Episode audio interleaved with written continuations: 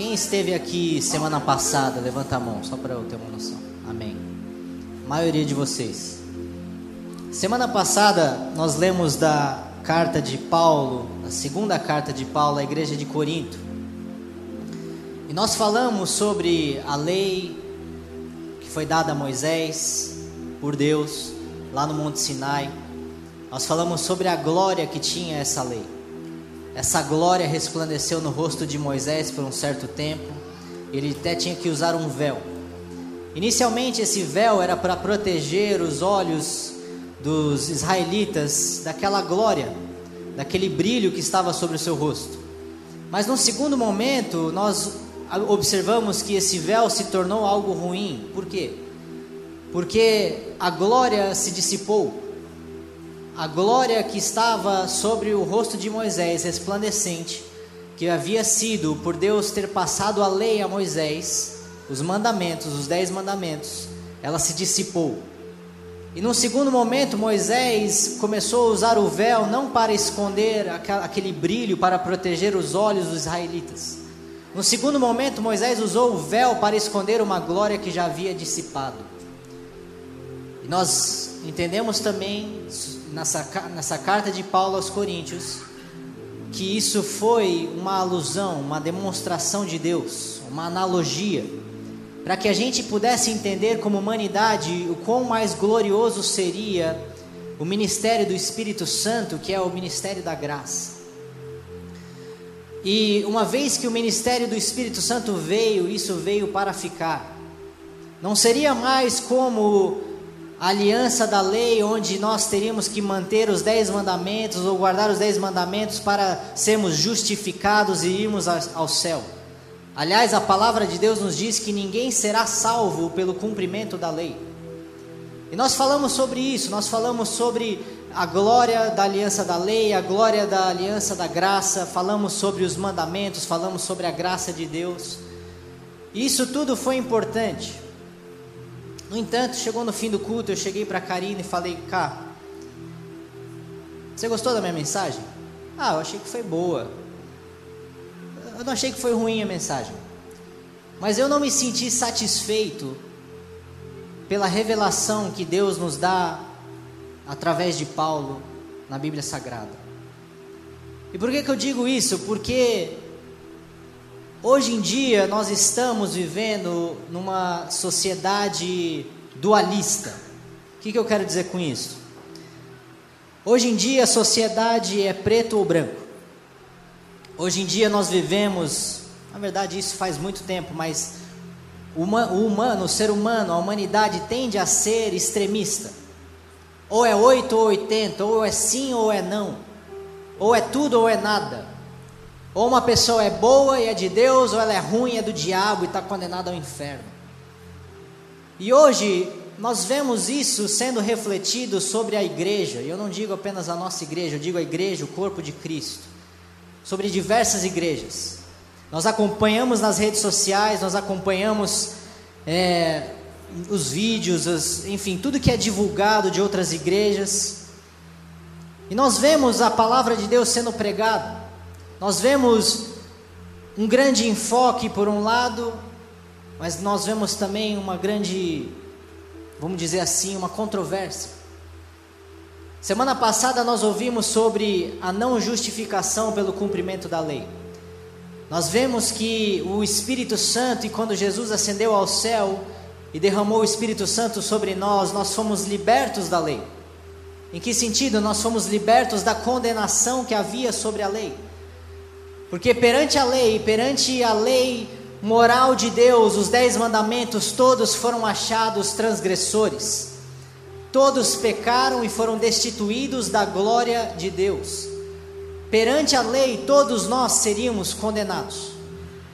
Nós vimos que o Espírito Santo nos trouxe libertação dessa condenação, mas ele também nos trouxe libertação do próprio pecado pelo Espírito Santo que é derramado sobre nós e sobre toda a carne que crê em Jesus Cristo como Filho de Deus, Paulo fala sobre a justificação que vem pela fé em Jesus Cristo.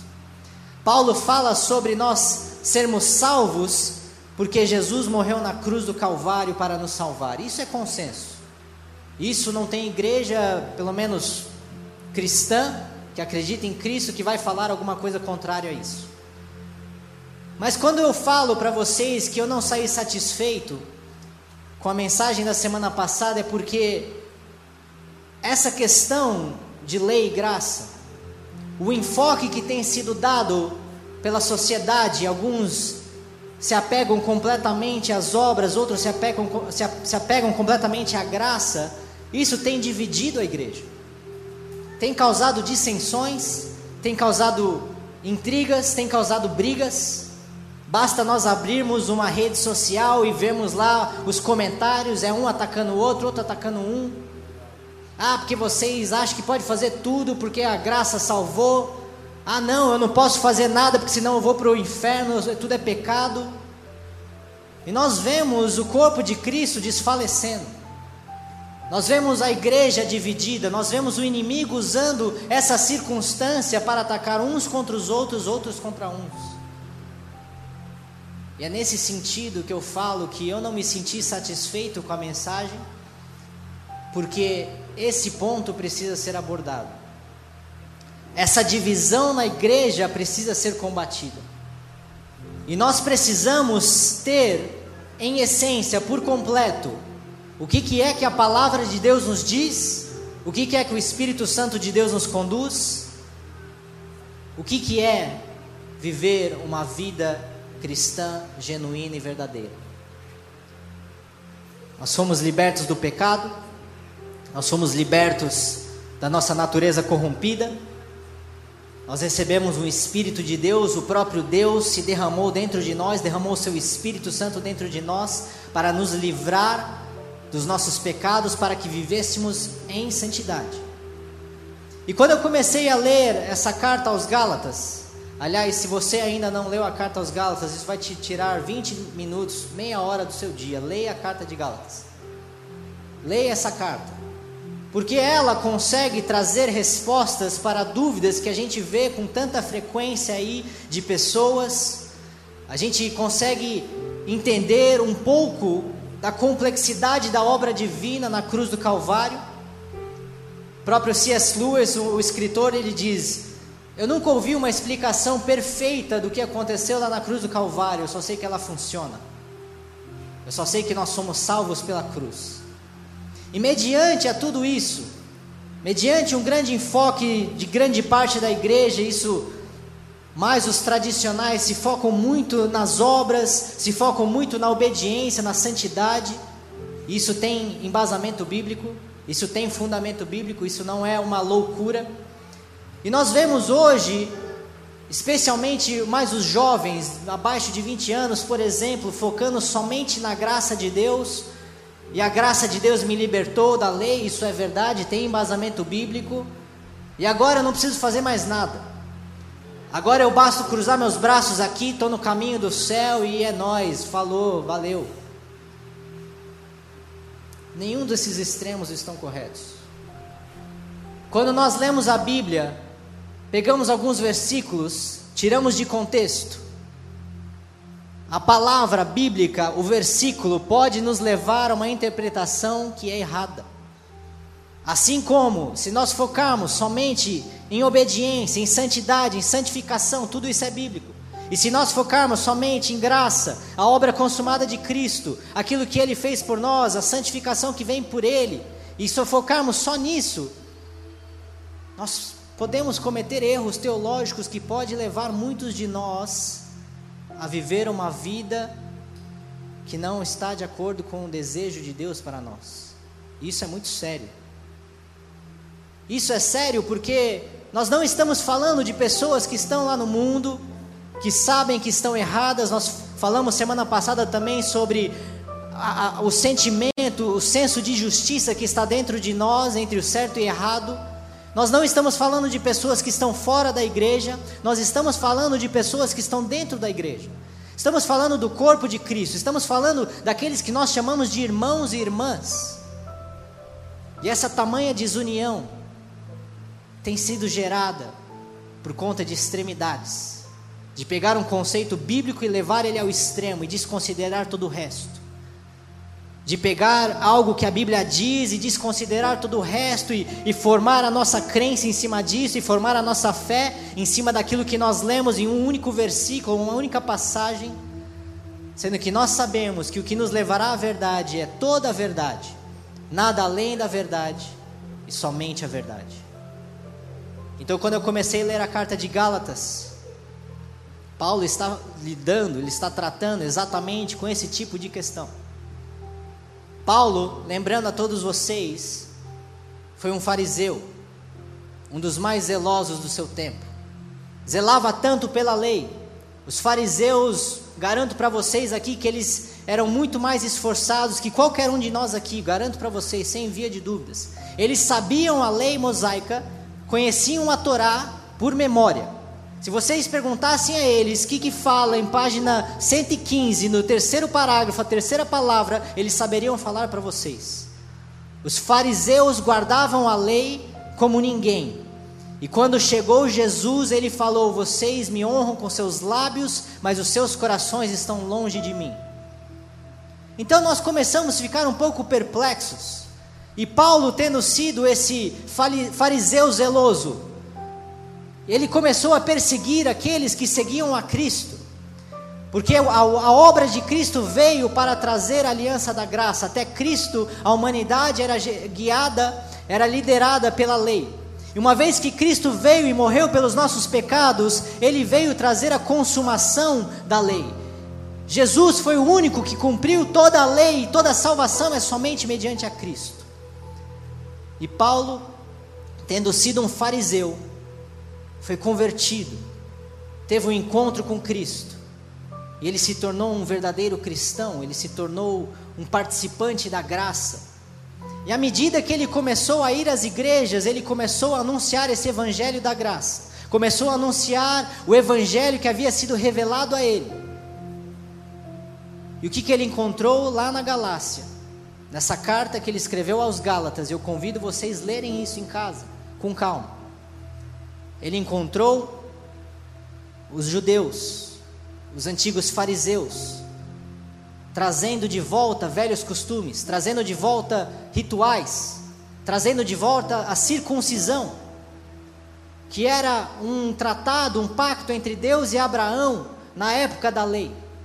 E Paulo vem fortemente adverte os Gálatas: o que que deu de loucura em vocês? Por que, que vocês estão hoje livres, querendo voltar à escravidão? Querendo voltar às práticas da lei, querendo voltar àquilo que nós sabemos que não trará justificação para ninguém.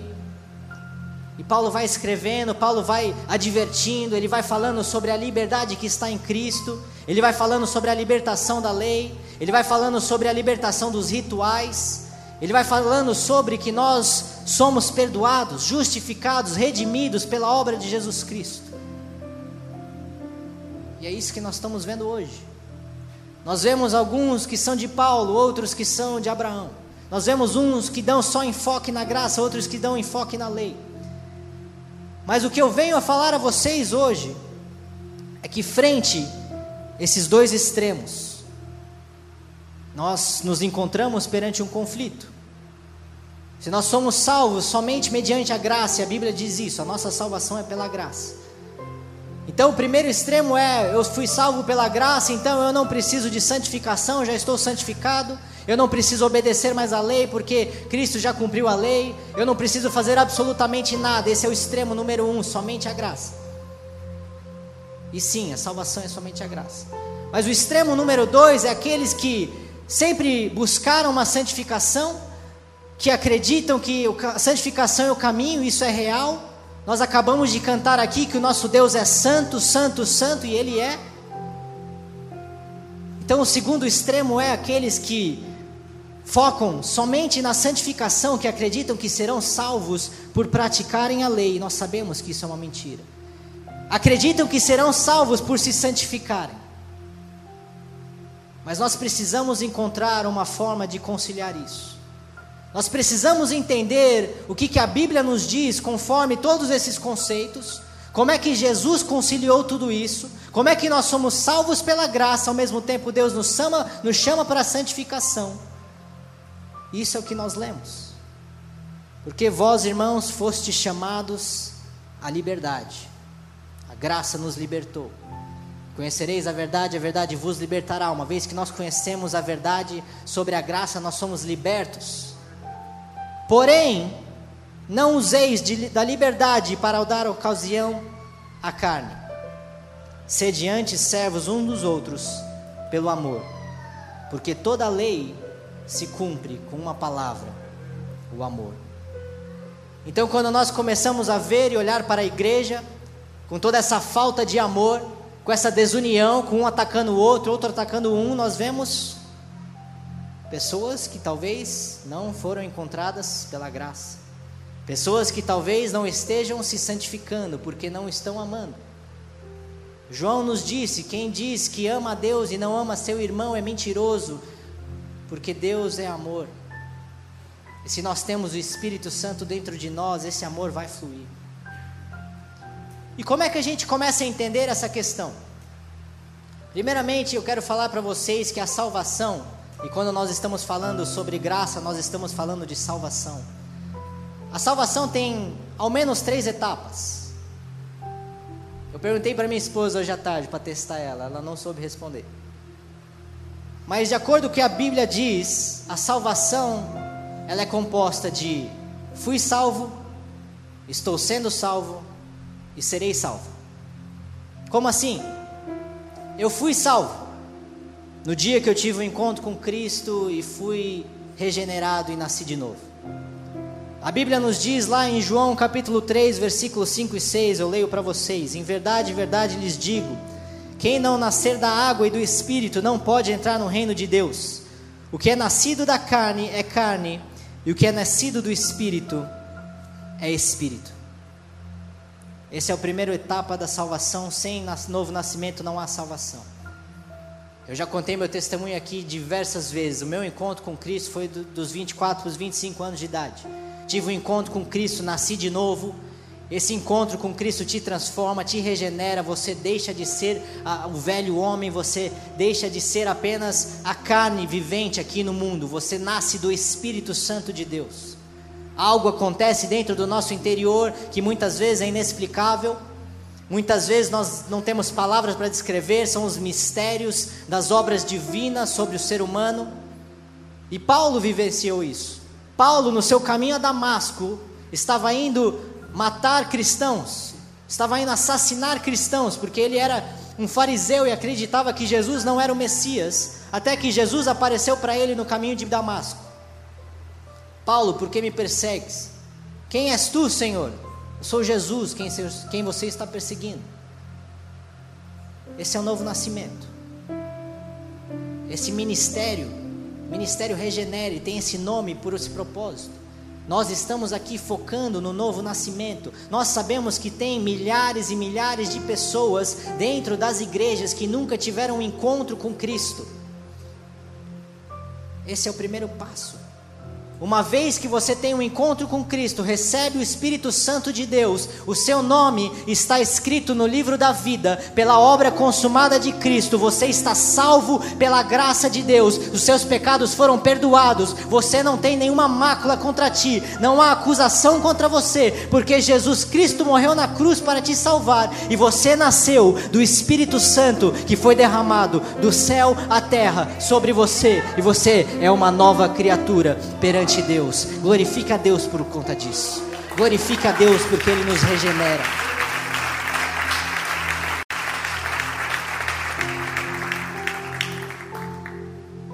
E o próprio Paulo diz que quando nós somos batizados, quando nós recebemos o Espírito Santo, quando nós descemos as águas batismais como um ato de fé, que cremos em Cristo, nós somos batizados na morte de Cristo.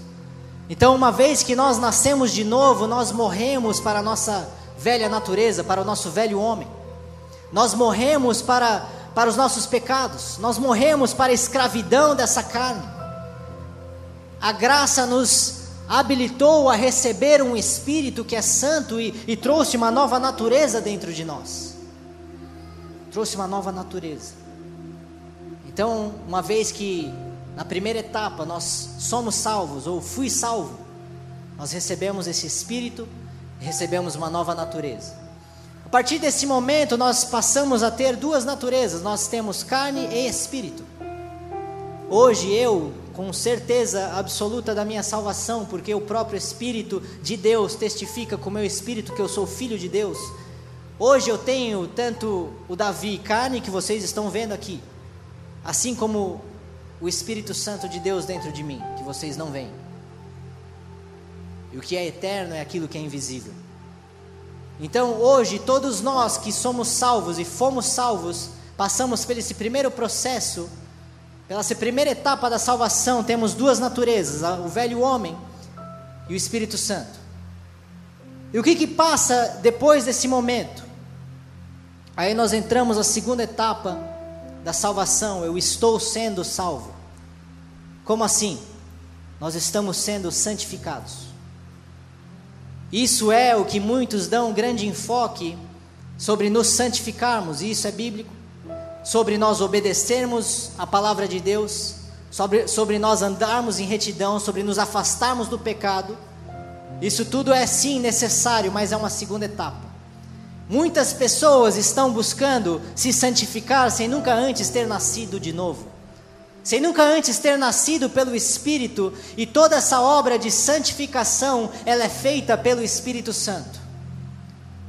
Toda santidade, toda justiça, Toda santificação, lembre-se disso, vem de Deus, não vem de nós. A palavra diz lá em Isaías 64 que todas as obras da, da mão do ser humano, por mais que nós tentemos ser santos, por mais que nós tentemos ser bons, é considerado perante Deus como trapos de imundícia. Então, a segunda, o segundo processo, vocês que estão com a palavra aberta aí em Gálatas 5 ainda, eu queria que vocês acompanhassem comigo lá no versículo 16. Digo, porém, andai no espírito e jamais satisfareis a concupiscência da carne. Porque a carne milita contra o espírito e o espírito contra a carne, porque são opostos entre si, para que não façais o que porventura seja do vosso querer. Mas se sois guiados pelo espírito, não estais sob a lei. Ora, as obras da carne são conhecidas e são prostituição, impureza, lascívia, idolatria, feitiçaria, inimizades, porfias, ciúmes, iras, discordas, dissensões, facções, invejas, bebedices, glutonarias e coisas semelhantes a estas, a respeito das quais eu vos declaro, como já outra hora vos preveni, que não herdarão o reino de Deus os que tais coisas praticam. Mas o fruto do Espírito é, e prestem atenção que ele fala que é um fruto o fruto é. Tudo que a gente vai ler agora é um pacote. O amor, alegria, paz, longanimidade, benignidade, bondade, fidelidade, mansidão, domínio próprio. Contra estas coisas não há lei. E os que são de Cristo crucificaram a carne com as suas paixões e concupiscências. Se vivemos no Espírito, andemos também no Espírito. Paulo acabou de resumir o que é uma vida cristã de um novo nascido. Paulo, em Gálatas 5, que é uma das passagens mais completas que nós podemos ler na palavra, ela consegue conciliar toda essa disputa que nós vemos dentro da igreja. Uns dizem que pela graça são salvos, isso é verdade, e não precisam fazer mais nada, isso é errado. Uns dizem que precisam fazer tudo para serem salvos, isso está errado também. Paulo está falando aqui que todo aquele que é nascido do Espírito Santo tem agora duas naturezas. E essas duas naturezas, elas competem entre si: carne contra espírito e espírito contra carne. Mas isso tudo já é uma segunda etapa da nossa salvação. No momento que nós recebemos o Espírito Santo, a nossa salvação eterna está garantida por Jesus. Nossos pecados já foram pagos. Nosso nome está escrito no livro da vida. Mas uma vez que nós recebemos esse, esse espírito que pode ser considerado uma semente, porque Paulo chama isso do fruto do espírito. Eu nunca vi uma semente ter que se esforçar para dar frutos. Uma semente naturalmente vai dar frutos. Se você plantar abacaxi, vai, vai nascer abacaxi. Se você plantar maçã, vai nascer maçã. Se você plantar melancia, vai, vai, vai nascer melancia. no momento que nós recebemos um Espírito que é santo dentro do nosso interior, o fruto do Espírito é principalmente amor. E Paulo fala nessa mesma passagem que o amor resume toda a lei e os profetas. Jesus também resumiu toda a lei e os profetas em amardes a Deus e amardes ao próximo. Então, quando nós começamos a entender e pegar e colocar em contexto tudo que a Bíblia diz, fala sobre a graça, que fala sobre as boas obras, que fala sobre a santidade, que fala sobre a santificação, nós começamos a entender que é muito difícil nós desassociarmos um do outro. A nossa justificação, a nossa salvação é pela fé em Cristo. Mas uma vez que nós temos fé e nascemos de novo e recebemos essa semente no nosso coração, e recebemos o Espírito Santo, nós naturalmente somos levados a nos santificarmos. Tiago complementa o que Paulo diz sobre a justificação pela fé e obras. Tiago não está contradizendo o que Paulo falou sobre a fé. E Paulo falou lá em Efésios: nós somos justificados pela fé e não pelas obras. Mas o que, o que Tiago está dizendo é que uma vez que você teve fé, as obras consequentemente vão vir na sua vida. Quando é que a gente vai conseguir entender isso como igreja? Quando é que a gente vai começar a ver a, a, a, palavra verdadeira sendo viva na vida das pessoas? Quando é que nós conseguimos ter uma igreja que busca uma santificação, que busca a presença de Deus, que busca se purificar dos seus pecados, mas entendendo que tudo isso é uma obra mediante a graça de Deus, que tudo isso é uma obra do Espírito Santo dentro do nosso coração? Quando nós vamos entender que tudo isso vai nos levar, como fruto do Espírito, a amar o nosso próximo, para que nós deixemos, como igreja, de apontar o dedo para o nosso irmão e julgá-los. É só julgamento, ou é legalismo, ou é hipergraça, ou alguns acreditam que já, já foram salvos e, e continuam vivendo no pecado. Lamento te informar, você nunca foi salvo. Se você está vivendo no pecado tranquilamente, o Espírito Santo não está dentro de você. Tem um pastor que eu até acho engraçado, mas ele fala uma grande verdade. Uma vez que você recebe o Espírito Santo, você não consegue mais pecar gostoso. Você não consegue mais. Porque o Espírito Santo está dentro de ti. O Espírito de Deus é santo, ele santifica. Não era Jesus que se tornava leproso quando ele encostava nos leprosos. Ele curava eles porque ele é justo e santo. Quando o Espírito Santo vem na nossa carne corrompida, ele começa a nos justificar, nos santificar, nos transformar de glória em glória, a imagem e semelhança de Cristo. Por isso, essa noite, nós temos que tomar posse dessa graça de Deus e, e exercer a nossa fé e fazer com que o Espírito Santo triunfa sobre a nossa carne. Nós vivemos numa guerra, numa guerra contra a nossa própria carne, numa guerra contra a nossa própria iniquidade, numa guerra contra nosso, nossas próprias falhas. Mas mediante a graça fomos libertos da condenação da lei sabendo que o Espírito Santo veio sobre nós e nos, nos justificou perante Deus, nós somos perfeitos e santos, mas aqui nós estamos sendo salvos, nós estamos sendo transformados, nós estamos sendo regenerados dia a dia. Pode parecer complexo, mas você quer entender isso?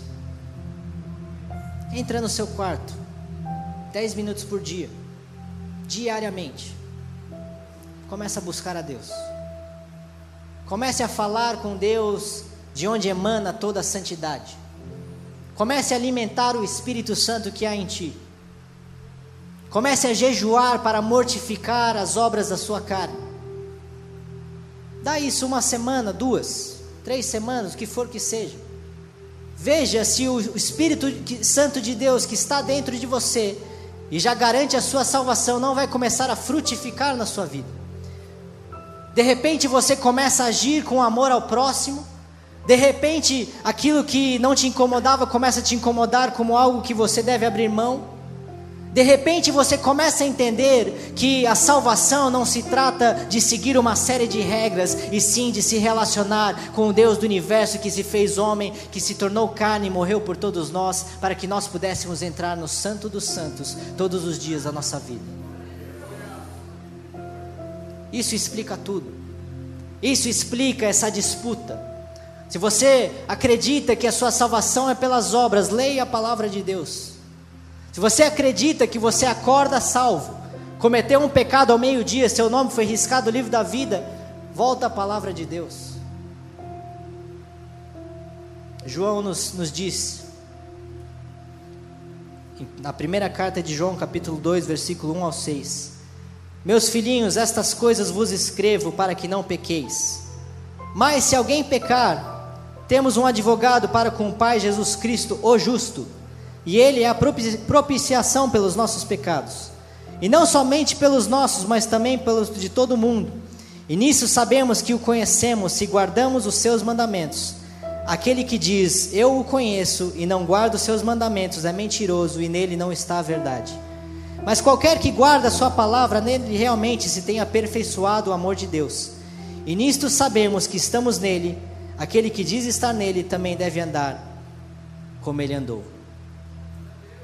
Quando nós começamos a nos relacionar com Deus diariamente, quando nós começamos a entender que nós estamos libertos da lei, nós não seremos justificados por praticar a lei, mas sim pelo Espírito Santo que está em nós, como uma obra da graça, como uma graça que nos alcançou. Nós começamos a ressignificar o porquê nós andamos em obediência, ressignificar o porquê que nós nos santificamos nós começamos a entender que nós não estamos buscando obedecer a Deus para sermos salvos, mas sim pelo fato de termos sido salvos, regenerados, nascidos de novo. Esse Espírito Santo começa a nos trazer a santificação, essa santificação que vem de Deus e vai nos transformando do nosso interior. O nosso coração começa a ser purificado, e quando nós menos vemos, nós estamos andando em retidão e justiça, nós estamos sendo transformados de glória em glória, e nós começamos a glorificar a Deus, porque porque a obra da santificação, a santidade vem de Deus, e todo aquele que é encontrado pela graça e ama Jesus, anda em santidade. É isso. A graça não te rebaixa a uma vida de pecado. A graça, te, a graça te eleva a uma vida em santidade. O Espírito Santo vai te transformando e nós vamos sendo salvos até o momento em que nós falecemos da nossa carne. Aí vem a terceira etapa da salvação: o arrebatamento, a, ressurreição do nosso espírito, dia que Jesus voltar à terra, a sua segunda vinda. Aí sim, revestidos de corpos incorruptíveis. Aí sim, perfeitos. Aí sim, sem mais pecado. Aí sim, sem mais dor Aí sim, sem mais injustiça. Aí sim, verdadeiramente salvos por completo, a nossa carne já não será mais um fator, o pecado já não existirá mais, nós estaremos, estaremos diante do Deus Pai face a face com Ele eternamente. Nós fomos salvos, estamos sendo salvos e seremos salvos para a eternidade, para a glória. Isso é a graça de Deus. A graça nos capacita, a graça nos faz com que tenhamos o Espírito Santo dentro de nós para nos transformar dia a dia. Então, meus irmãos, o que eu peço a todos vocês hoje é que nós deixemos de lado todo extremismo. Não é pelo fato que nós aqui no Ministério Regenere pregamos a graça de Deus que estamos alegando que nós não precisamos nos santificar, não. Não é isso que a Bíblia diz. A minha responsabilidade perante todos vocês é pegar exatamente o que a Bíblia fala e falar a vocês aquilo que o Espírito Santo tocou no meu coração. Nós pregamos a graça porque essa é a única maneira, biblicamente falando, de salvação. Mas uma vez que nós somos salvos pela graça, nós sim também somos chamados à, à santificação, às boas obras, aos bons costumes. Mas o que tem incomodado é que pessoas falam dos bons costumes como uma forma de justificação, e dessa escravidão nós já fomos libertos por Jesus Cristo. Seja liberto aqui essa noite, seja liberto de toda culpa e de todo peso. Sabe o que, que muda? Muda que, assim como João falou, que nós somos chamados à santidade, sim, mas nós sabemos que nós jamais seremos perfeitos e no momento que nós errarmos, No momento que nós pecamos contra Deus, nós sabemos que nós temos um advogado. Nós sabemos que nós não estamos condenados.